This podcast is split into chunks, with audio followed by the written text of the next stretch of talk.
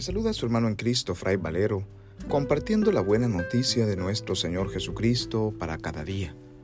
Reflexionamos hoy el Evangelio según San Lucas, capítulo 12, versículos del 54 al 59, correspondiente al viernes de la vigésimo novena semana del tiempo ordinario. En aquel tiempo, Jesús dijo a la multitud, Cuando ustedes ven que una nube se va levantando por el poniente, enseguida dicen que va a llover, y en efecto llueve. Cuando el viento sopla del sur, dicen que hará calor, y así sucede. Hipócritas, si saben interpretar el aspecto que tienen el cielo y la tierra, ¿por qué no interpretan entonces los signos del tiempo presente? ¿Por qué pues no juzgan por ustedes mismos lo que les conviene hacer ahora?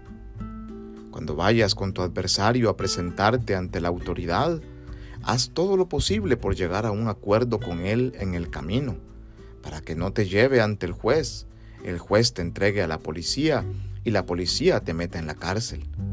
Yo te aseguro que no saldrás de ahí hasta que pagues el último centavo. Palabra del Señor. Gloria a ti, Señor Jesús. Es muy fácil para nosotros interpretar los signos del tiempo. Como bien dice Jesús en el Evangelio, y sobre todo la gente que vive en los pueblos o en los campos, les es muy fácil interpretar de acuerdo a cómo está el cielo o a cómo se siente el clima, si lloverá, si no lloverá, si habrá más calor, si habrá sequía. O sea, hemos aprendido por naturaleza a leer precisamente los signos de la naturaleza. Somos parte de ella y si estamos atentos con nuestros sentidos, podemos predecir muchas cosas. Incluso la humanidad ha llegado a predecir huracanes, tornados, fenómenos naturales que, que, que, llegan a nosotros y que el mismo hecho de poder predecirlos nos ayudan también a poder prevenirnos frente a posibles desastres.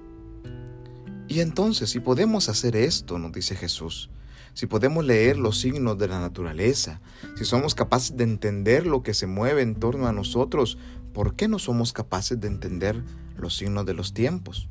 ¿O por qué no hacemos nada para prevenir lo que pueda suceder de acuerdo a lo que estamos viviendo también históricamente?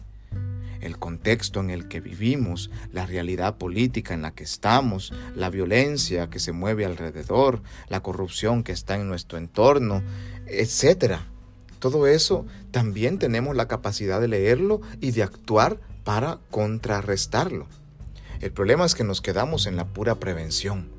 Si vivimos en un lugar que sabemos que es zona roja, que es muy violento, que se siente la inseguridad a nuestro alrededor, de inmediato humanamente tendemos a encerrarnos o andar con los ojos abiertos, bien despiertos, para evitar que nos suceda algo.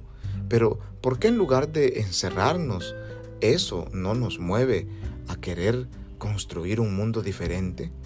¿Por qué en lugar de encerrarnos no nos movemos para poder organizarnos y hacer algo para cambiar esa realidad que nos está haciendo sufrir no solo a nosotros, sino a los que viven en nuestro mismo entorno? El gran problema está siempre en el egoísmo, en el individualismo, que pensamos únicamente en nuestro propio bienestar, pero no en el bien común. Por eso Jesús dice, hay que prevenir, hay que tener cuidado, ¿verdad? Si sabes que te van a, hacer alguna acusación antes de que llegues al juicio, Ponte de acuerdo con la persona que te acusa para que éste no llame a la policía y no te metan a la cárcel. O sea, esa misma astucia que tienes para contigo mismo, para pensar en tu propio bienestar, aplícala para el bienestar de todos. Entonces el mundo será muy distinto, porque todos activaremos por un fin común, porque dejaremos de pensar solo en nuestro propio ombligo y pensaremos en el bienestar de la humanidad los movimientos ecológicos, los movimientos sociales, los movimientos misioneros, todo lo que nace en pro del bien común es comunión y es signo de los tiempos. Hoy Jesús nos invita a abrir pues nuestros sentidos ante lo que nuestra realidad histórica nos presenta para buscar soluciones comunes donde Él pueda seguir reinando en nuestros corazones y donde podamos como humanidad seguir avanzando, seguir creciendo, seguir ayudándonos y amándonos los unos a los otros como Dios ya nos ama que en su infinita bondad y misericordia nos bendiga y nos guarde Dios Todopoderoso, en el nombre del Padre, y del Hijo, y del Espíritu Santo. Amén. Paz y bien.